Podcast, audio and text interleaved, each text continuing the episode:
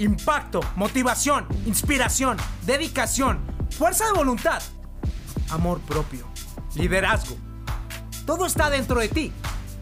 Te invito a recuperar tu poder día a día. Escúchame diariamente y alinea tus pensamientos a condenarte al éxito. Dime, ¿qué estás esperando para tener el control absoluto de ti? Soy César Ortega. Pertenezco a una tribu de gente dispuesta a luchar, vivir, seguir y respirar por sus sueños. Invertimos tiempo nosotros todos los días.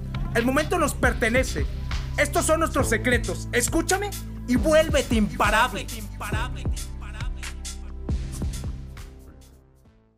Imparables, quiero contarles una experiencia.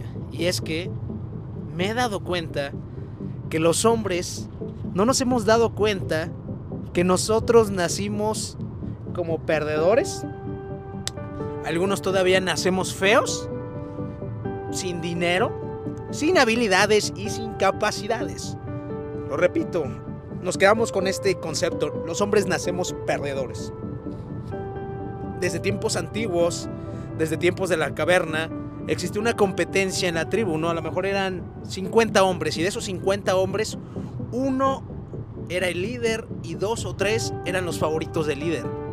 Ellos se fueron construyendo en tiempos después de la Inquisición o el desarrollo de México, cuando estaba Tenochtitlán, siguió el mismo arquetipo. Después, con este, la filosofía que renació por parte de occidente, es decir, Europa, que es España, Inglaterra, Portugal, los hombres nacían también como perdedores, algunos, no voy a decir que no en general, pues fueron reyes, ¿no? Nacieron como reyes o hijos de los reyes. Pero los que no, tenían que construirse a ellos mismos desde el primer momento. Tenían que construir cada uno de los pies y de los pasos que necesitaban dar para poder sobresalir, para poder salir a flote.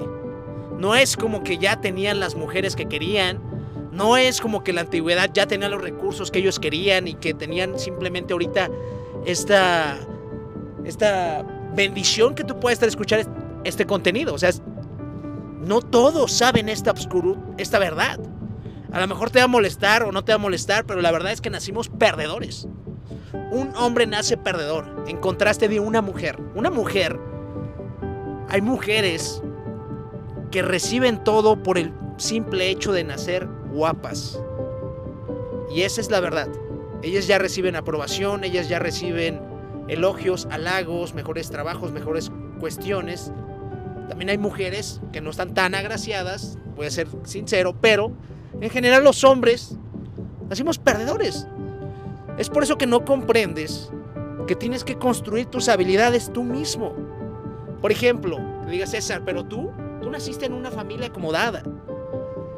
Primero, conozco amigos, personas, referencias, clientes, hijos de clientes,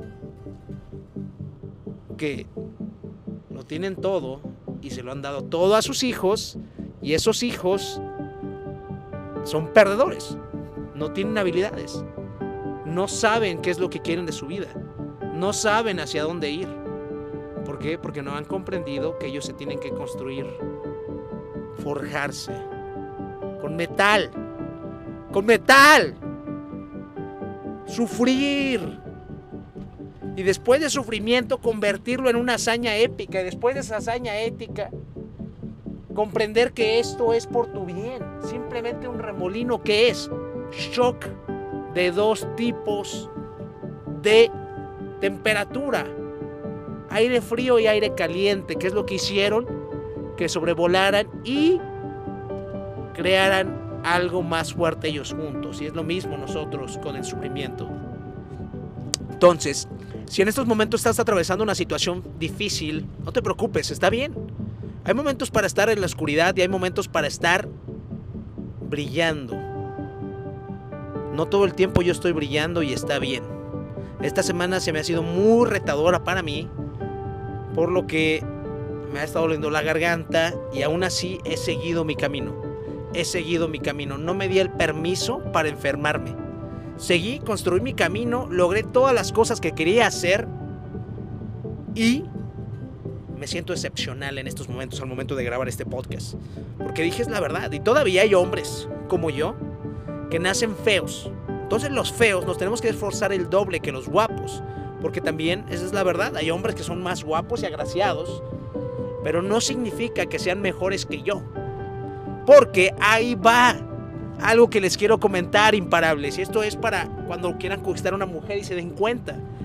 Que los hombres somos evaluados y medidos por nuestro éxito, por nuestra visión, por lo que hacemos. Estaba escuchando otro, un programa en la televisión, me parece. Ah, no sé si saben a quién. Estaba escuchando a Kevin Hart. Él es un comediante, artista americano increíble, se lo recomiendo, me encanta él. Lo fui a ver hace tiempo en en en Miami en una conferencia y me pareció increíble una conferencia con Gran Cardone y dije, "¿Qué pedo? Este señor está súper construido." Y dice, "Te voy a hacer una pregunta, se juntan varios amigos y están disfrutando de unas chelas sabrosas o de un vinito tinto, por ejemplo, me encanta el vino tinto nada más."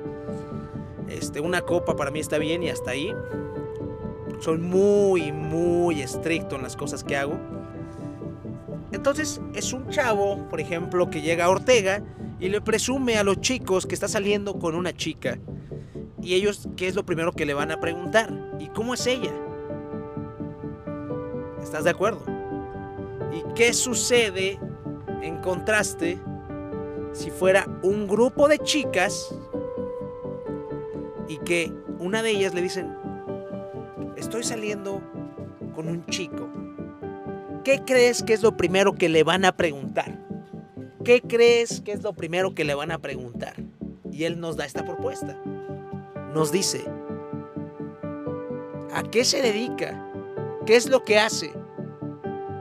¿Te das cuenta? Nos miden con nuestro éxito. Nos relacionan con nuestro éxito.